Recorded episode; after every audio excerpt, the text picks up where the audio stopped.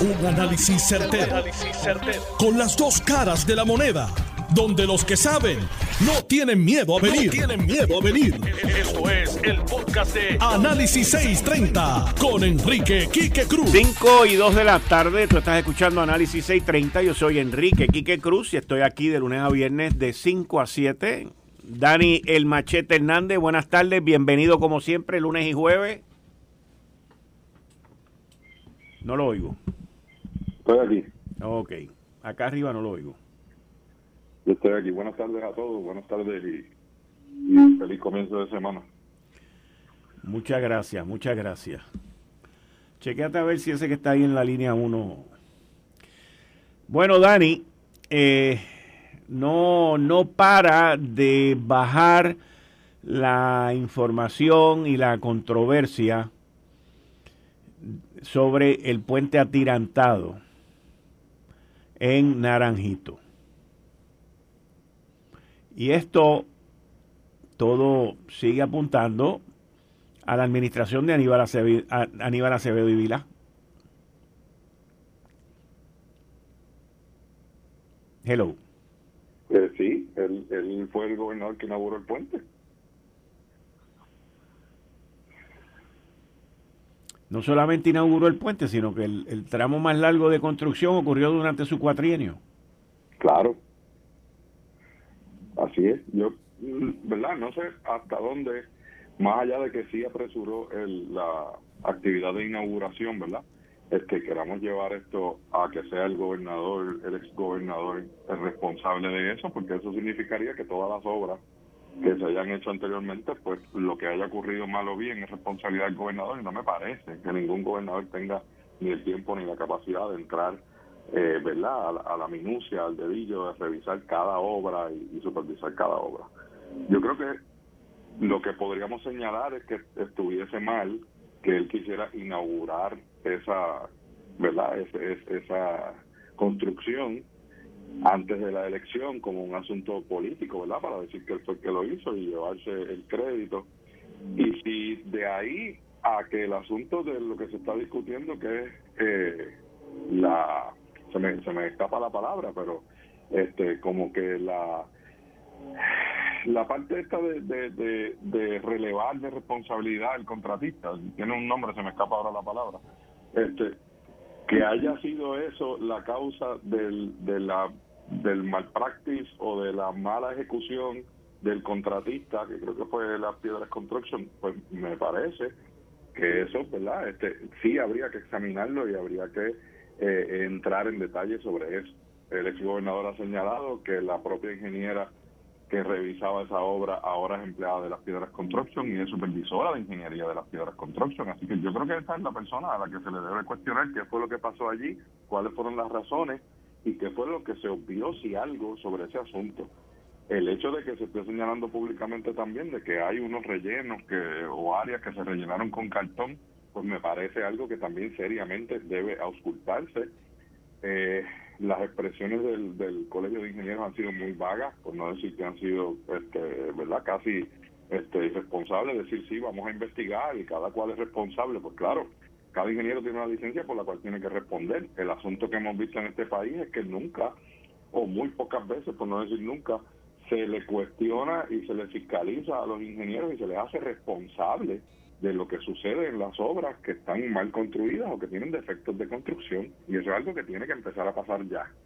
Y quizás este caso, más allá de simplemente estar señalando al político, al gobernador, al del, al del puesto más alto, deberíamos estar buscando cómo podemos evitar que eso siga pasando, porque eso sigue pasando todos los días. Carreteras que se pagan dos pulgadas de brea y se tira una, eh, escuelas que se construyen y se pagan este sobreprecio y luego a los seis meses ya están este, agrietadas o están filtrando los techos. Este, esas son las partes que debemos ver. Yo recuerdo cuando asesoraba el municipio de San Germán, el, alcalde Isidro Negrón, que para mí, lo sigo diciendo, es uno de los mejores administradores municipales que ha tenido el país. Isidro recuerdo que en una subasta de servicios generales pidió que se le asignara el dinero que se le iba a dar al contratista privado la subasta no se llevó a cabo y se le dio al municipio. Y el dinero que estaba presupuestado para hacer dos salones, Quique, en un segundo piso, o sea que los salones ya tenían hasta el piso hecho, lo que había que hacer era las paredes y el techo. Él hizo los dos salones, amuebló los dos salones con pupitres y pizarras y asfaltó todo el parking de la escuela. Eso te da una idea de los costos que se están pagando en el gobierno y, da pena que encima de que se están pagando costos a sobreprecio, estemos pagando por obras mal hechas y que, como dije aquí hace un par de semanas, sean los privados y contratistas los que nos están robando el dinero, no los políticos, los ingenieros, los contratistas, las compañías de construcción robándole el dinero al gobierno porque encima de que lo cobran caro lo hacen mal, a sabiendas de que no hay ninguna consecuencia. Y yo creo que hacia eso es que debemos estar mirando con esta obra, que se debe investigar hasta la sociedad y se deben fijar responsabilidades a los ingenieros, a los contratistas, a los que participaron en eso, que son tan carifrescos que han estado pidiendo que se les pague los 300 mil pesos que se le debe, y si no es porque el representante Juan José Santiago saca la cara y pega el grito en el cielo y dice que ese dinero se debe aguantar, Obra Pública ya estaba buscando por dónde, por dónde pagarle los chavos a las piedras construction. Yo creo que eso es lo que el país debe estar mirando y no sucumbir a querer a 14 años después de que haya salido y dos derrotas más tarde de Aníbal Acevedo Vila, querer desviar la atención a una de las figuras más polarizantes y quizás hasta menos queridas en el país como lo es Aníbal. Mira, el, el, el problema lamentablemente tiene dos cabos un cabo tiene que ver con los que hicieron la maldad y el otro cabo tiene que ver con los que no quisieron investigar la maldad. Y entonces nos vemos en una situación, como tú mencionas, de 14 años más tarde. Ahora resulta que todos los responsables del puente también trabajan en las piedras construction. Digo, eso es lo que acabo de enterar ahora también, que la señora esta trabaja en las piedras construction. Entonces, eso nada más te levanta una curiosidad de todo esto. Entonces, lo, lo otro, y, yo no... Yo, eso lo dijo Aníbal defendiéndose, que la propia ingeniera, que era supervisora de carreteras en aquel momento, ahora resulta que es la supervisora del Departamento de Ingeniería de las Piedras Construction. Pues eso, sin duda, como tú dices, hay que investigarlo. Y entonces, en adición a eso, de que ahora están en, la, en las Piedras Construction todos los que estuvieron en esto, yo no soy abogado, por lo tanto, el comentario que voy a decir ahora es desde mi perspectiva de análisis y de tener un conocimiento básico de contratos y de relevo y todo esto. Pero el relevo que yo leí en el periódico El Nuevo Día, yo no lo encuentro como ningún tipo de relevo. O sea, para mí eso es más blandito que un tembleque. Y, yo creo que aquí como que se ha querido dar la impresión de que con ese relevo que se mostró, pues hay un relevo de todo. Y yo no lo veo así. Y entonces, cuando tú entras en esa materia ya legal, donde muy poca gente en nuestra isla pues tienen dominio y alguien da una interpretación de que eso es un relevo, pues mira, la realidad de todo esto es que lo que dice esa, ese, esa carta, ese documento que salió en el periódico El Nuevo Día, yo no veo de qué forma eso los releva a ellos de lo que pudo y de lo que ocurrió aquí. Pero vuelvo al primer cabo. La parte más de, de mayor vergüenza en todo esto es que aquí no ha pasado nada. Ni de la semana pasada, ni de esta. Con esta situación de este puente. Y todo, todo indica, y tú que estás mucho más involucrado que yo en la parte de los medios y relaciones públicas, porque no solamente es en uno, sino que estás en todo, todo indica a que este puente lo que está esperando es a que venga el próximo ciclo noticioso para que la gente se olvide. Lamentablemente, lamentablemente así pasa, ¿verdad? Este, estamos de escándalo en escándalo cada tres días y a los tres o cuatro días nos movemos a otro escándalo y hasta que vuelva a surgir algún asunto nuevo, la semana que viene este muy probable con la investigación o la vista pública que haga la Cámara de Representantes entonces ahí pues volveremos a escuchar del puente eh, el, problema es que en vez de buscar fijar responsabilidades más allá de que haya consecuencias también para evitar que eso suceda en el futuro y ver dónde estamos fallando porque se nos están yendo los chavos por el chorro. Y cuando hablan de eso todo el mundo rápido señala a los políticos, los políticos, los políticos. Bueno, aquí puede haber algún político que quiso inaugurar una obra adelantada para las elecciones, pero los chavos quien se lo llevó fue un privado, que admite incluso en el reportaje del Nuevo Día que saben que el proyecto estaba incompleto, pero están reclamando los chavos completos. Nos roban así todos los días. Y yo, ¿verdad? Con esto estoy consciente de que muy pocas personas, por no decir que el único que habla de esa manera he sido yo aquí en tu programa, que me da el, privilegio y me lo permite, al igual que Noti Uno, porque aquí no se señala a los privados nunca, porque todos almuerzan juntos en el mismo restaurante. Entonces, e, esa parte todo el mundo le pasa por encima. Cuando hay algún político, ahí todo el mundo le cae encima.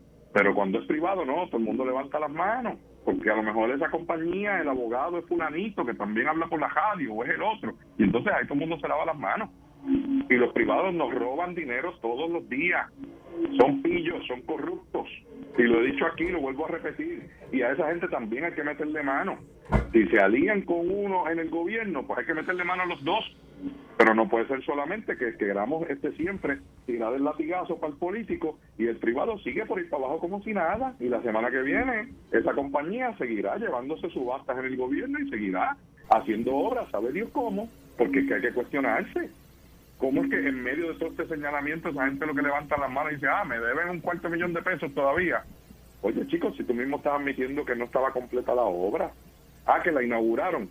Mira aquí que tú sabes y sabemos de montones de obras que se inauguran y se corta la cinta y a la otra semana siguen trabajando y tienen que completarlo como es. Entonces no, no pueden decir como ellos mismos dicen, la obra se hizo de acuerdo a contrato, ah, pero estaba incompleta. Pues, pues, pues, no la hiciste de acuerdo a contrato y no mereces tampoco cobrar los chavos completos y hasta que nos investigue el gobierno debe sacar un peso de eso.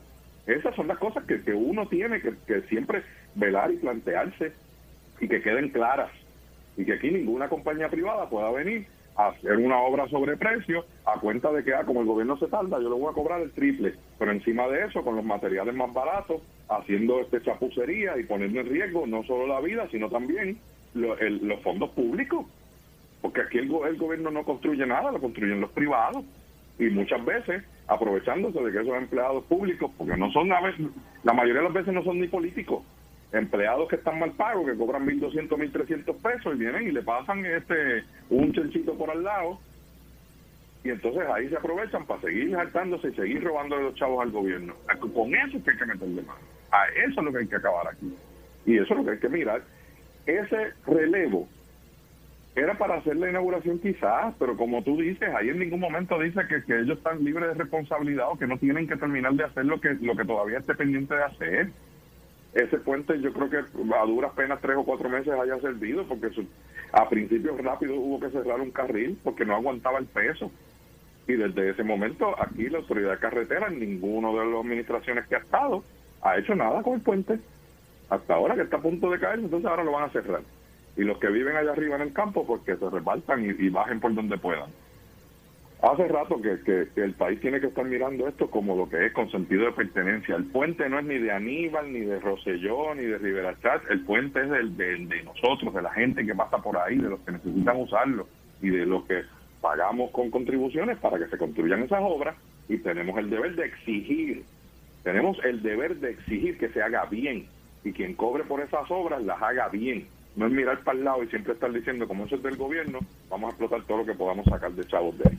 Dándole la bienvenida a Héctor El Marrón Torre todos los lunes con Daniel Machete Hernández aquí de 5 a 6. Buenas tardes. Saludos, Kika, a ti a la gente que nos escucha. Siempre un placer. ¿Cómo tú ves esta cuestión de, del pase misín, de la papa caliente de este puente? ¿Después, ¿De qué? ¿Del puente? Del puente, sí, donde no llegamos a nada, porque lo que le estaba diciendo a Dani, que lo que está todo el mundo aquí esperando es a que pase el próximo, el próximo ciclo noticioso y todo el mundo se olvide del puente. Y el puente va a volver a, a resonar después del 31 de enero cuando cierren el puente y entonces le creen un dolor de cabeza a toda la gente que usaban ese puente que ahora se tienen que tirar. Hoy me dijeron a mí que tenían que correr, coger la carretera por allá por los quesitos, que eso allí es bien difícil y bien peligroso también. Se come bien y se ve mejor allí también, ¿sabes? Por si acaso. Las paradas son muy buenas. Esto, lo que te puedo decir es que que parte del folclore de Puerto Rico político es ese, de echar culpas ¿verdad? Y, entrar en esas discusiones. Ciertamente aquí falló todo el mundo, todo el mundo falló, pero ahí Dani está como pasando, como suavizando el asunto con el contratante, que es el gobierno de Puerto Rico. Y aquí se hizo un relevo, la intención, la intención era inaugurar el puente antes de las elecciones para favorecer políticamente la moribunda candidatura del entonces acusado criminal Aníbal Acevedo Vila. Prohibido olvidar, por eso Dani dice que es una de las personas menos queridas de Puerto Rico, seguro, si todo el mundo lo cataloga como un ladrón. Y ese es otro esto es una evidencia más que tiene el pueblo de Puerto Rico de, quién es Aníbal Acevedo Vila. Y tú decías eh, ahorita al principio del programa que venía escuchando algo de, que Aníbal Acevedo, no sé si fuiste tú o Dani, pero oye, él levantó las manos rápido y mandó a Juanita Colombani a, tratar de relevarlo de toda culpa del asunto. De tan sarcástico que es. El otro día se atrevió a la legislatura en, alianza con los de Victoria Ciudadana para hacer el, el mejunje ese de las alianzas entre PIP y el Partido Popular y Victoria Ciudadana. Aníbal Acevedo Vilá lo que es un fuerza cara en este país y nadie lo denuncia como tiene que ser. Y mi partido duerme, la realidad es que mi partido duerme, duerme. Es un títere, hay que denunciarlo como tal, como un títere. Desgraciadamente, gobernador incidental de Puerto Rico. Por unas cosas que ocurrieron en las elecciones del 2004. Pues, pero esa es la verdad. Entonces, era el culpable Cuco Feliciano en las piedras construction. ¿Pero por qué? Si a él le pidieron el relevo de. A él le pidieron que inaugurara la obra. Avanza, avanza, que llegaron las elecciones y tengo que hacer algo. Estamos atrás, estamos perdiendo por 20 puntos. La pela Aníbal no se la desdibujó nadie. Y hasta los, que se, los primeros que transitaron por el puente ese flotante le votaron en contra. Pero como este país es así, pues ahí tiene. Responsabilidad. Él tenía que cumplir con su responsabilidad. Y Aníbal no, y el director de carretera no. cuando el doctor, cuando, cuando el doctor te dice, te tienes que dar este tratamiento, y dice, no, yo quiero que me dé de alta.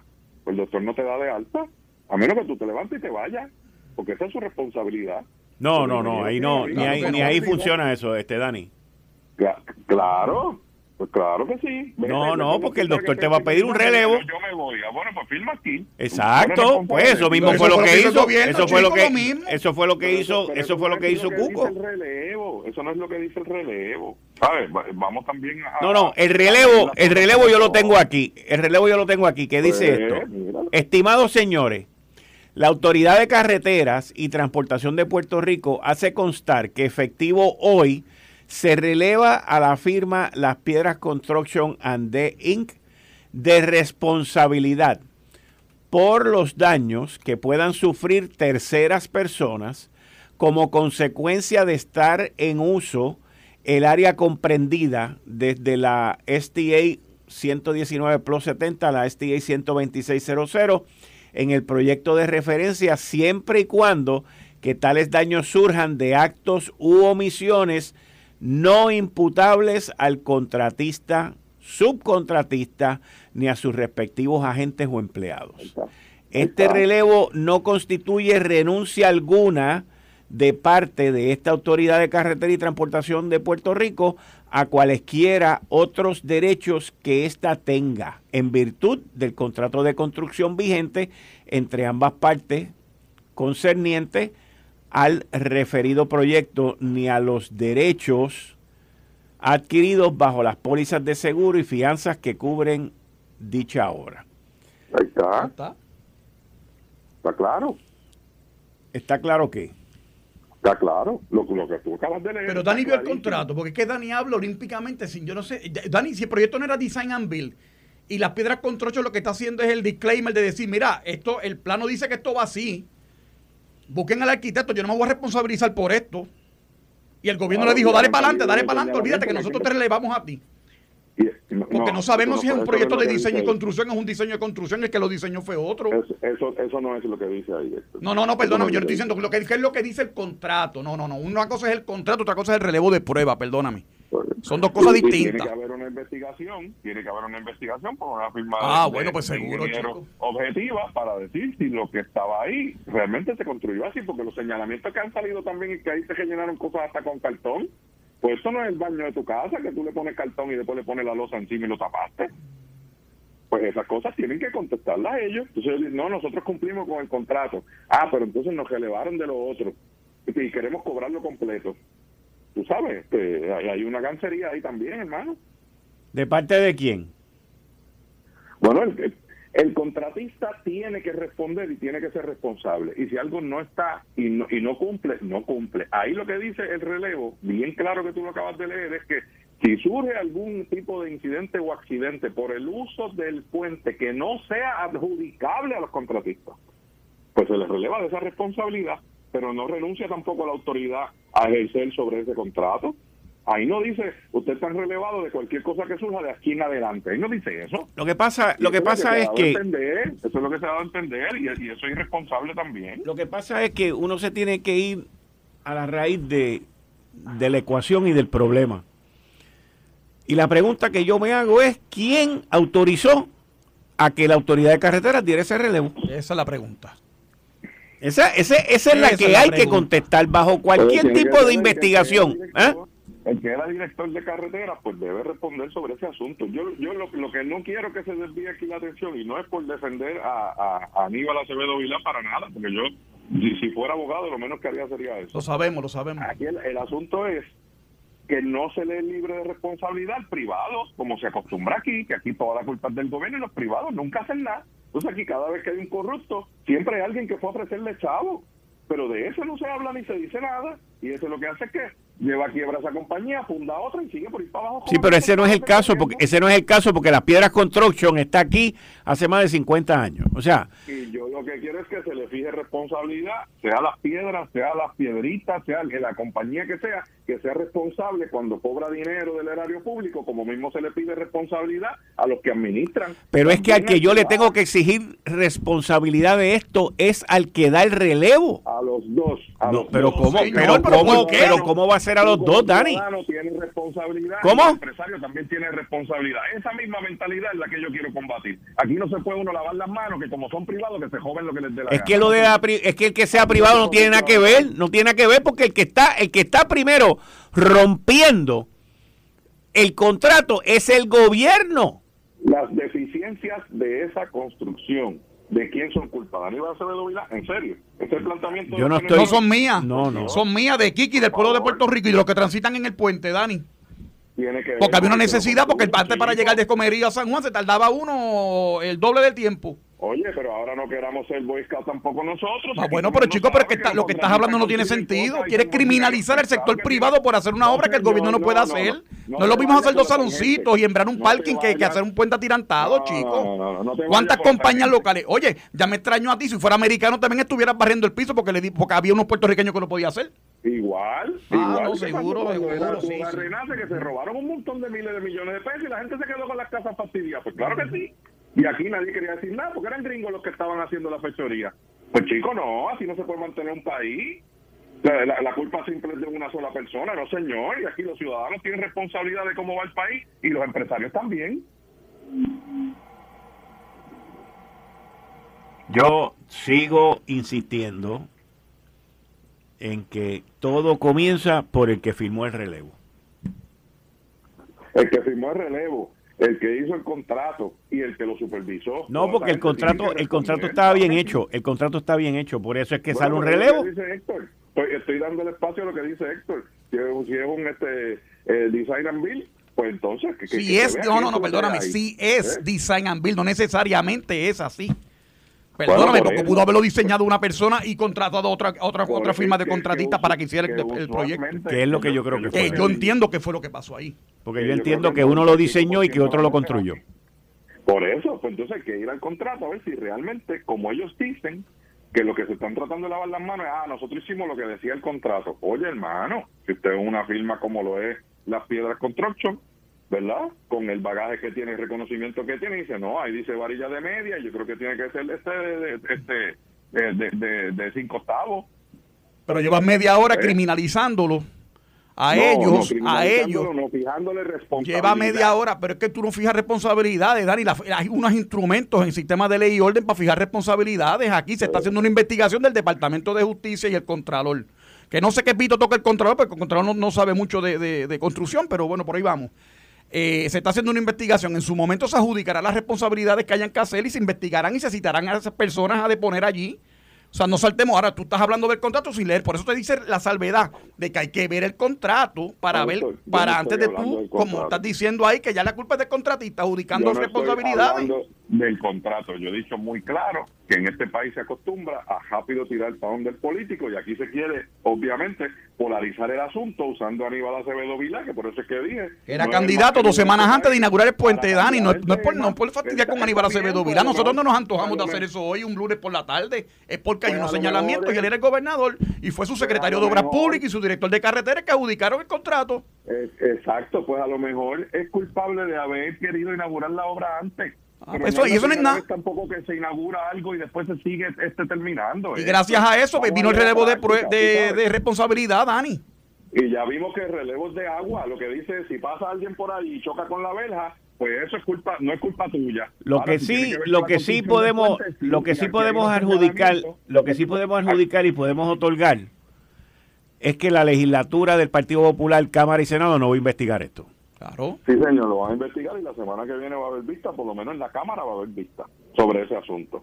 Y lo está investigando justicia también y se verá y se referirán los informes que se hagan. Lo que yo quiero e insisto aquí es que el país no puede darle la espalda a que aquí los privados son todos hermanitas de la caridad y nadie tiene responsabilidad mientras el país se nos va por chorro, porque hay muchos que son también corruptos. Pero ¿por qué? La empresa privada, porque cotizan unas cosas a sobreprecio y hacen porquerías y lo cobran completo, y eso es corrupción. Eso es robarse los chavos públicos igual. Pues el gobierno lo que tiene que hacer es no recibir el trabajo, no firmarlo, no aceptarlo. Si eso fue así, porque los señalamientos que están saliendo es que hay unas deficiencias serias en la construcción de ese puente, pues hay que ver si fueron negligencias y esas negligencias son tanto del privado que lo construyó como del que estuviera supervisando y lo certifica. Con permiso. en este país todos los días. Eh, estás escuchando el podcast de Noti1. Análisis 630 con Enrique Quique Cruz. 5 y 34 de la tarde de hoy, lunes 23 de enero del 2023. Tú estás escuchando Análisis 630. Yo soy Enrique Quique Cruz y estoy aquí de lunes a viernes de 5 a 7. Y como todos los lunes de 5 a 6, Daniel Machete Hernández, Héctor El Marrón Torre. La cronología en el caso de Sixto George es la siguiente. Entre el 8 y el 13 de julio del 2019 se filtran los mensajes del chat de Telegram de Ricardo Rosselló y otros funcionarios de su gabinete. El 16 de julio del 2019, Anthony Maceira graba conversación donde se alega Sixto George le pidió 300 mil dólares por callar y apaciguar ciertas personas en los medios y él alega, o sea, este Sixto George en ese momento alegaba que él podía calmar y, apaciguar toda esa gente. El 24 de julio del 2019, en horas de la noche, aproximadamente 10, 10 y media de la noche, renuncia el exgobernador Ricardo Rosselló tras las marchas, la indignación y masivas protestas. El 26 de julio, dos días después del 2019, el FBI allana la residencia de Sixto George y le ocupan el teléfono celular el 27 de enero del 2021, casi año y medio después, Sixto George es puesto bajo arresto. El 11 de julio del 2022, el juez Francisco Besosa lo encuentra en desacato por hacer expresiones y ordena un arresto domiciliario más adelante y más tarde durante el año en curso del 2022. El juez baja la la severidad del desacato y le permite a él cosas que tengan que ver para su trabajo. Héctor y Dani, este caso comienza hoy, ya se escogió al jurado en la tarde de hoy, el caso comienza y durante esta semana el hijo de Raúl Maldonado, Raúl y Maldonado, es uno de los que de los principales testigos al igual que el licenciado Antonio Maceira y otras personas más. Pero donde se llevó a cabo la discusión y la transacción de los 300 mil dólares fue en una conversación con, con Anthony Maceira. Y Anthony es el que levanta eh, la alarma con, con los federales. Esto todavía sigue siendo parte de la saga que terminó con la salida forzosa, con la cual yo nunca estuve de acuerdo, del el ex gobernador Ricardo Rosselló. Y cuando digo que nunca estuve de acuerdo, tampoco le pedí la renuncia públicamente, porque entendía que no era la manera correcta. Dani. Bueno, no sé qué, ¿verdad? ¿Cuál es la, pregunta de ese asunto? Yo me parece que hay, que ver en qué va a terminar ese caso y cuáles fueron, si algunos realmente los ofrecimientos y si, este, ¿verdad? Lo que se hizo fue levantar la bandera porque se estaba pidiendo dinero a cambio de publicar o obviar cierta información, pues eso, ¿verdad? E, e, está cobijado bajo bajo leyes este, federales. Yo no veo más allá de eso que, ¿verdad? Que, que podamos ver, porque no me parece que sea algo que ocurra aquí todos los días tampoco. No me parece algo muy... El abogado de él, el abogado de Sixto George, me refiero en específico, eh, parte de su defensa ha sido de que a su cliente lo entramparon. Y, y está haciendo un alegato de entrampamiento. Eh, lo cual pues uno, uno tiene que esperar a que el juicio comience, digo que ya comenzó esta tarde, pero que a que Fiscalía empiece a sacar la prueba. Y hay grabaciones, ¿no? Y exacto, y se escuchen las grabaciones más, más los mensajes de texto. Porque aquí hay muchos mensajes de texto que fueron de un lado a otro, donde se estaban haciendo unas representaciones y unos pedidos de dinero eh, por unos, a cambio de unos supuestos trabajos eh, para apaciguar las cosas en, el, en los medios. Pero eh, es algo, es algo como que raro. O sea, está, Héctor, algo raro. Esto es una cosa... No tengo mucho más que añadir. Yo creo que lo que tú dices, si es así, y se, eh, discúlpame, eh, eh, es raro, pero si es así como tú dices, cuando introdujiste el tema, me parece que eh, va a ser bien difícil que la defensa de Sisto George pueda probar lo contrario. Está grabado de su propia voz. Sí, sí. Y va a ser muy difícil. más allá de eso, pues no, no, no. Y verá, y se presentará. El, juicio empieza cuando hoy empezó. Hoy fue la selección del jurado y el juicio empezaba hoy y continúa mañana. Ya mañana coge un poquito más de, velocidad. De velocidad, pero una de las cosas que yo pregunté era si Sixto George iba a declarar en su propio juicio. Me dijeron que no, pero eso pues está por verse también. Y bueno, algo peculiar sobre ese asunto de entrampamiento es que no son agentes los que empiezan con ese movimiento usando a los testigos. Son los testigos los que cuando pasa el, suceso que, que ellos mismos alegan, van al FBI y entonces el FBI graba o pide la información. yo creo que desde ahí pues ya empieza un poquito frágil el asunto del entrampamiento. Eso es correcto. A menos que él alegue de que los testigos fueron los que lo entramparon para ir al FBI a decir, mira, todo lo que está pasando. Pero él tiene que tener prueba de eso. Sí. O sea, el, eh, eso es, lo que tú estás diciendo es exactamente lo que está diciendo Fiscalía. Sí, sí, bueno, me imagino, la Fiscalía va a decir, a mí me vinieron a decir del cuento este, pues yo me puse a, investigarlo. Así que él tendría que ver si es que él le quiere adjudicar el entrampamiento a los testigos, que fueron ellos los que le dijeron, mira, tú puedes este, ganarte unos chavitos aquí, nosotros te vamos a pagar y tú haces esto. Y cuando él se bocó, pues ah, entonces ahí ellos dijeron, ahora que te tenemos en la mano. Pero eso, ¿verdad? Estoy este, especulando, especulando. Un poquito, claro, claro, no, y va a ser un poquito difícil probar eso, ¿no? Oye, yo, yo te digo una cosa, cualquier caso de corrupción, la gente está harta de la corrupción. Número uno, número dos. Este mismo, lo que estábamos hablando en el turno anterior, el puente, se denomina también como un acto de corrupción. El, sea como sea, se denomina. Aunque no haya dinero. sí, sí, aunque no haya habido enriquecimiento, no haya habido nada, pero la gente dice, bendito, o sea, siguen aquí este, haciendo las cosas indebidamente, vamos. Y, el pueblo en general tiene la sospecha de que algo raro pasó en el puente, ya sea de un lado o del otro. No importa, aquí no vamos a adjudicar de qué lado, pero de un lado o de otro, que algo se hizo mal. Para favorecer a alguien, haya sido que la inauguración de Aníbal, haya sido lo que fuese. La realidad es que se construyó algo que no sirve y se pagó por algo que no sirve para que otra persona tuviese un beneficio. En este caso se alega que fue el ex gobernador Aníbal Acevedo Vilá para que lo inaugurara. Dejando eso a un lado, que también Aníbal fue acusado por corrupción, y ahora entre noviembre del 21 y noviembre del 22, aquí cayeron seis alcaldes que se declararon culpables y varios funcionarios públicos de distintas municipalidades por corrupción, claramente bajo corrupción. El único que se ha arriesgado hasta ahora, y hay dos, los únicos dos que se han arriesgado y son en casos aparte a ir frente a un jurado en la esfera federal han sido hasta ahora el ex alcalde de Guaynabo, Ángel Pérez, y la ex legisladora María Tata Charboniel. Son los únicos. Hay dos más, Quique. Hay los dos de Mayagüez.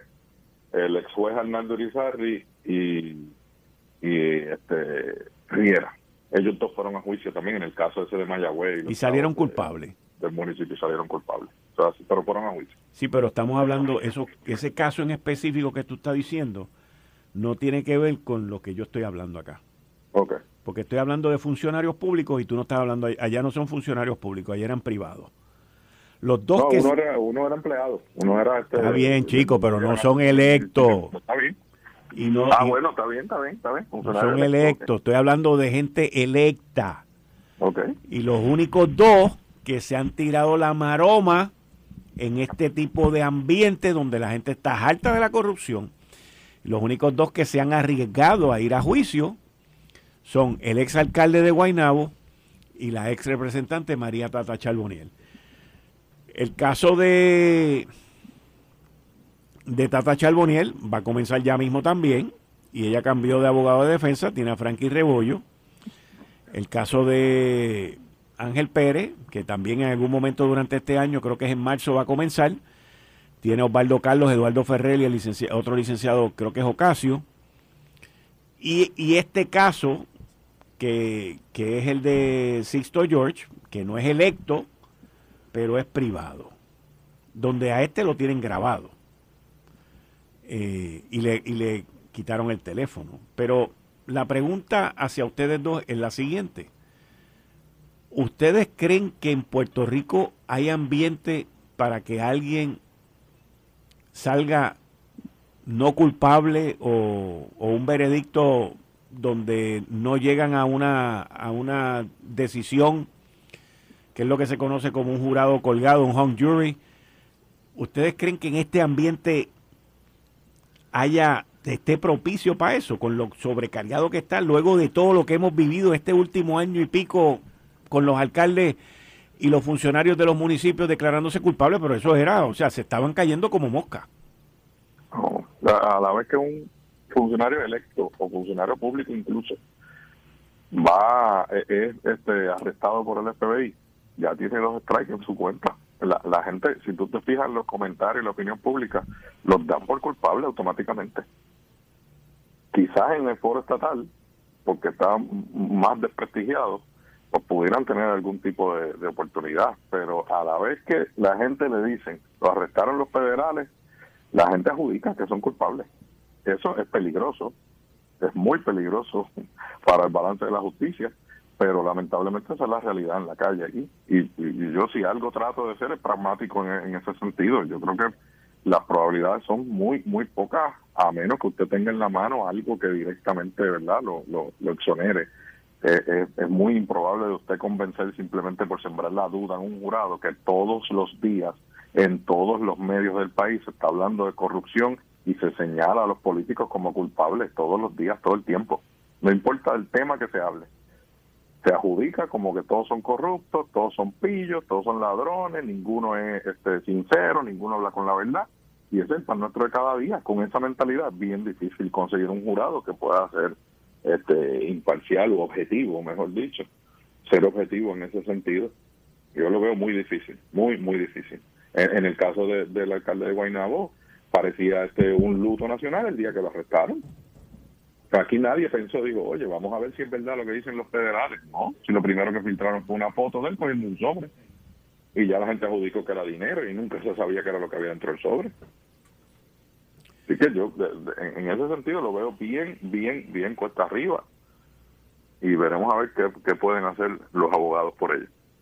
Héctor Héctor. Bueno, yo no, no, no, de verdad que es que, es que esos casos judiciales, como yo no, no, no, no, le meto el interés a eso, porque yo creo que entonces cuando acusan a una persona, yo eh, como ciudadano lo que espero es que el, el, sistema trabaje y adjudique lo que tenga que adjudicarle a favor o en contra de cualquier persona que sea acusada. Yo sé que está bien difícil que digan que Ángel Pérez tiene unos pasteles en vez de una paca de billetes porque no viene una manchita de grasa en la foto, esto como alegan algunos, este, eh, no sé, y el error de Ángel fue haberse montado en el carro con el títere ese que, que lo entrampó. Eh, eh, y pues no sé de quién es el otro acusado que hablaste, de Ángel Pérez, no sé cuál era el otro, pero más allá de eso, yo como ciudadano lo que espero es que se haga justicia y que pase lo que tenga que pasar y cero tolerancia a la corrupción, que ese debe ser el principio de todo de toda persona que pague contribución y se levante todos los días a trabajar. Porque uno no espera que los funcionarios públicos le metan la mano al saco, como descaradamente parece que han hecho algunas personas aquí. Como que parece, ¿no? Como han sido adjudicados y como, y como se alega que sigue pasando, como es el caso de estos dos eh, funcionarios públicos que tú mencionas. Bueno, una, una pregunta, Héctor, que tú y yo estábamos hablando de esto la semana pasada. Pero iba a hablar de los populares también. Sí, ya mismo. La comisionada residente también todo tiene que ver con primaria. Sí, ok. Ha estado bien activa durante esta última semana, que el gobernador estuvo fuera de Puerto Rico. También la pregunta va para Dani el Machete Hernández. ¿Tuve movimiento en el bullpen por una primaria para la gobernación? Es que es una especulación que está ahí porque Jennifer, Pedro es presidente, Jennifer es la vicepresidenta del partido, son las principales figuras electas y pues entonces cada vez que se entonces no, no ve el que, manto de sospecha no ve que se esté, no ve que se esté creando una estructura paralela. Algo muy parecido a lo que Ricardo Rosselló hizo en la primaria también. Pero es diferente es muy diferente porque ahora Pedro es el que está aquí y cuando Pedro era comisionado. En aquella época él era comisionado residente, eso es verdad. Y entonces Pedro venía y tenía que el tiempo limitado para estar en Puerto Rico y entonces ahora es al revés. Eso es verdad. Este, Jennifer, no, Jennifer, no, es igual de hacendosa que Pedro en su función de como comisionada tampoco, que eso es otra cosa. Eh, eh, así que yo no, no, de verdad que no, no, yo, yo quieren rápido, Jennifer hace una movida y quieren decir que va para primaria. Y yo creo que ella es comisionada residente, vicepresidente del partido y yo veo yo no veo mal que ella participe de las actividades. Estaba activa el fin de semana según las actividades de la reorganización que se está llevando a cabo. Me, enviaron un video no sé si fuiste tú o alguien que ella estaba en una actividad y estaba Carmelo que es el secretario del partido o sea ella es vicepresidente del partido. Eh, entonces los populares como Dani y otros que la semana pasada se desbocó aquí está más con Jennifer que con Pablo Pablo Hernández pues, pues entonces pues ellos usan eso por la viabilidad como el moribundo Partido Popular no tiene candidato a gobernador de que hay una primaria. Para nosotros es baratarnos porque sería eh, devastador una primaria para mí entre las dos principales figuras del partido. Dani. Pues Jennifer está en campaña. Lo único que he visto una primaria en el PNP es que Pedro no corra. Eso está claro para todo el mundo menos para esto. Yo no veo que haya que hacer mucho más ahí sobre la comisaría residente, si Jennifer deja esa silla, esa silla es del Partido Popular. Ojalá y de aquí a allá, pues, ¿verdad? Este, Pablito pueda madurar un poco más y sepa de lo que se trata el país para que pueda hacer un mejor trabajo, que es, mi única objeción sobre esa candidatura. Pero más allá de eso, no, no me parece que sea este un señalamiento que es que los populares estemos rezando o no. Eso, eso se va a dar, punto. Si Pierluisi se da cuenta y se retira a tiempo, pues no habrá primaria. Este, si Pierluisi no se retira, pues va a haber primaria. Jennifer está en campaña, eso lo sabe todo el mundo. Lo pueden negar, pues los que no quieren verlo, o los que quieren seguir dándole oxígeno salvo a, a, Pedro Pierluisi, que, que cada día sabe menos dónde está parado ni por dónde anda el país. Dani tiene excelentes fuentes de información en el PNP. Sabe todo, habla con Jennifer todos los días de lo que Jennifer va a hacer a diferencia de nosotros. Yo espero, yo no sé nada de lo que ella va a hacer. Yo te confieso, no sé. El candidato declarado a la reelección es Pierluisi hoy. La sorpresa no es lo que dice Dani, es al revés, todo lo contrario, que Jennifer retara a Pedro en una primaria. Y si pasara, tampoco tengo ningún tipo de ansiedad, Dani, que eche para adelante. Y, el PNP, a diferencia de tu partido, que es un partido caudillista, en el PNP se dirime esto por primaria. Así que vamos a ver lo que pasa. Sencillo. El Partido Popular le esperarán tres votaciones este año. Así que pues practicaremos bien practicado lo que hay. O por lo menos erradicaciones. En febrero se escoge parte del liderato de la Junta, en mayo se coge un presidente de partido y en diciembre se radica de nuevo para ver quién, quién va a ser candidato a gobernador. la, clave, la, clave, la clave en todo esto está si reta o no reta. Esa es la clave. Bueno, lo que pasa es que Pedro es un, este, muerto político caminando. Eso mismo es lo que dicen los que están, algunos que están alrededor de Jennifer, pero no, pero no retan. O sea, están con el mismo cuento con cuando Pedro Rosselló, que las encuestas te tienen atrás y va a perder. Si la María Calderón, las encuestas te tienen atrás y va a perder. Alejandro tiene las encuestas atrás y van a perder. Y entonces, pero entonces cuando tú dices, ok, pues mete mano, no dan el paso. Si no das el paso, Vamos a entrar a análisis un poquito más profundo que simplemente si Jennifer se tira, si va a haber o no primaria. La verdad es que aquí la administración Pierluisi ha estado subestimando todo el tiempo la opinión pública y lo que piensa el país, lo que piensa la gente de a pie.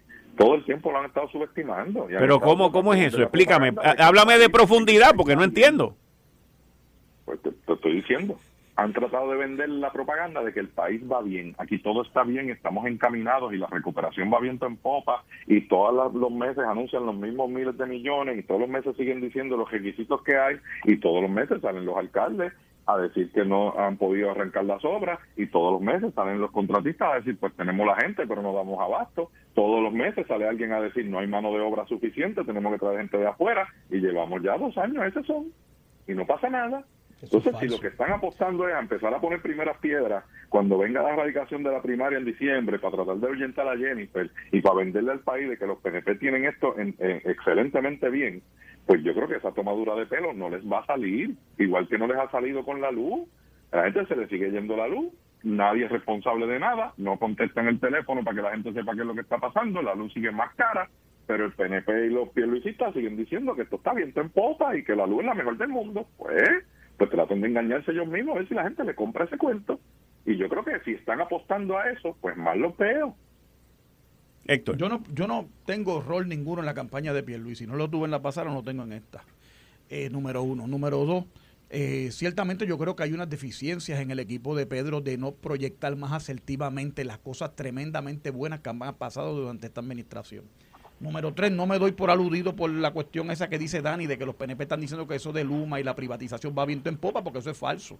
Aquí mismo yo hecho señalamientos de, de, de, la anomalía que está ocurriendo en Puerto Rico con, con, el servicio eléctrico, aún bajo Luma. Lo que pasa es que también planteo que no es una opción agradable ni aceptable regresar al monopolio eléctrico con la visión socialista de Dani de, de, que volvamos a que el gobierno sea el gobierno araña que todo lo daña. O sea, yo en eso, ahí yo no voy.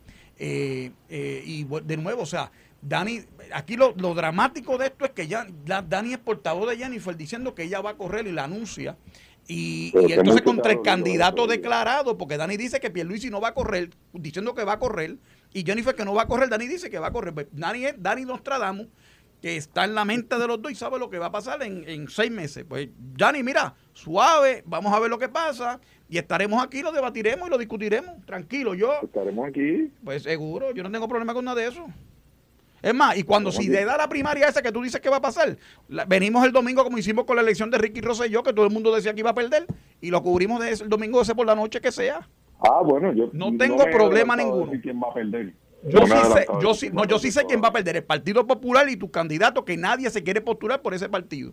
Tan tan moribundo que ni el muerto político de Alejandro García Padilla, hoy mismo declaró que no quería, se fue corriendo de ser gobernador porque gracias a su incompetencia tenemos la Junta de Supervisión Fiscal y todas las cosas que tenemos malas en Puerto Rico, que ahora ustedes se llenan la boca criticando y entonces ahora quieren, ahora hasta Aníbal Acevedo Vila le han ofrecido la candidatura, Bernier les dijo que no, están buscando a ver si, si a ver si cancela el de Cuba o el, o el presidente de la India se están disponibles para mudarse a Puerto Rico a ver si radican. Era, Alejandro tuvo que, negarlo porque lo estaba postulando un PNP. Ah, igual que tú haces con Jennifer aquí, es la misma cosa. Es que es lo mismo, Dani, explícate el cuento, chico. tú eres el portavoz de Jennifer, de la campaña Jennifer, en Análisis 630, te declaraste ayer y el otro reafirma. Alejandro estaba vendiendo plátano, Alejandro no está haciendo campaña. No hay plátano, quizás por eso, eh. Ah, bueno, pues será por eso entonces. gracias a ambos, gracias a ambos. Hasta el jueves. Esto fue el, podcast de Notiuno. Análisis 630 con Enrique Quique Cruz. Dale play a tu podcast favorito a través de Apple Podcasts, Spotify, Google Podcasts, Stitcher y notiuno.com.